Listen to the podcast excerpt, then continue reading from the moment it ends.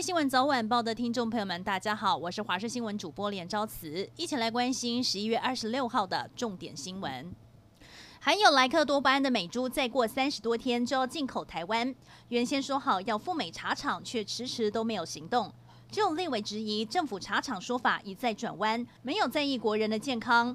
卫福部长陈时中今天回应，一定会以安全为优先考量。另外，被问到民众对新冠疫苗的安全疑虑，施打率可能会很低，造成购买浪费。陈时中坦言，宁愿多买，也不要造成民众想打却打不到。同时，最新消息是，今天新增两例境外移入的确诊个案。针对莱猪进口争议，行政院长苏贞昌今天在行政院会中裁示，莱猪进口五项原则：赴美茶厂的部分，未曾进口来台的肉品厂，必须经过我方派员赴美茶厂之后才可以进口。另外，要新增肉品货号，进口猪肉肉品货号管理比照牛肉，将来货号将会增加达到六十七项。行政院长苏贞昌要到立法院施政报告跟备询，已经十二度遭到杯葛。民进党立院党团为了让苏院长顺利在礼拜五可以上台询答，从二十五号下午开始，在议场前轮流排队。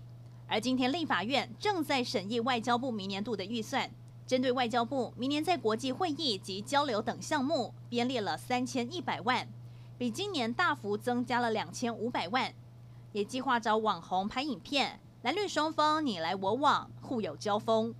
彰化达德商工有十二名学生，上周打完流感疫苗之后，出现了头晕、头痛、发烧和手抖的症状。中央流行疫情指挥中心说，这比较像是害怕打针时所出现的晕针现象，和疫苗安全性无关。十二名学生也都陆续出院，但其中一名吴姓高一女学生回家后手还在抖。家长担心不是单纯晕针，怕会留下后遗症。癌症多年蝉联国人十大死因的第一名，细分种类，女性乳癌排名癌症种类的第四名。过去超过十年都位居女性癌症的第一名。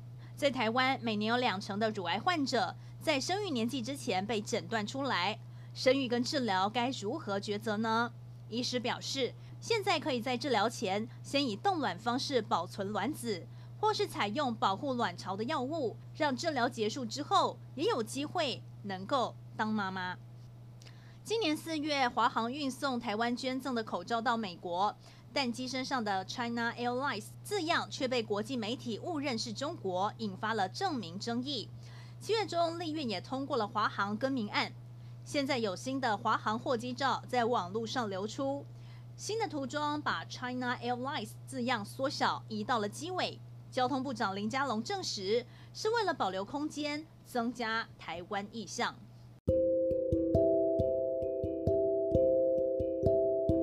以上就是这一节新闻内容，非常感谢您的收听，我们再会。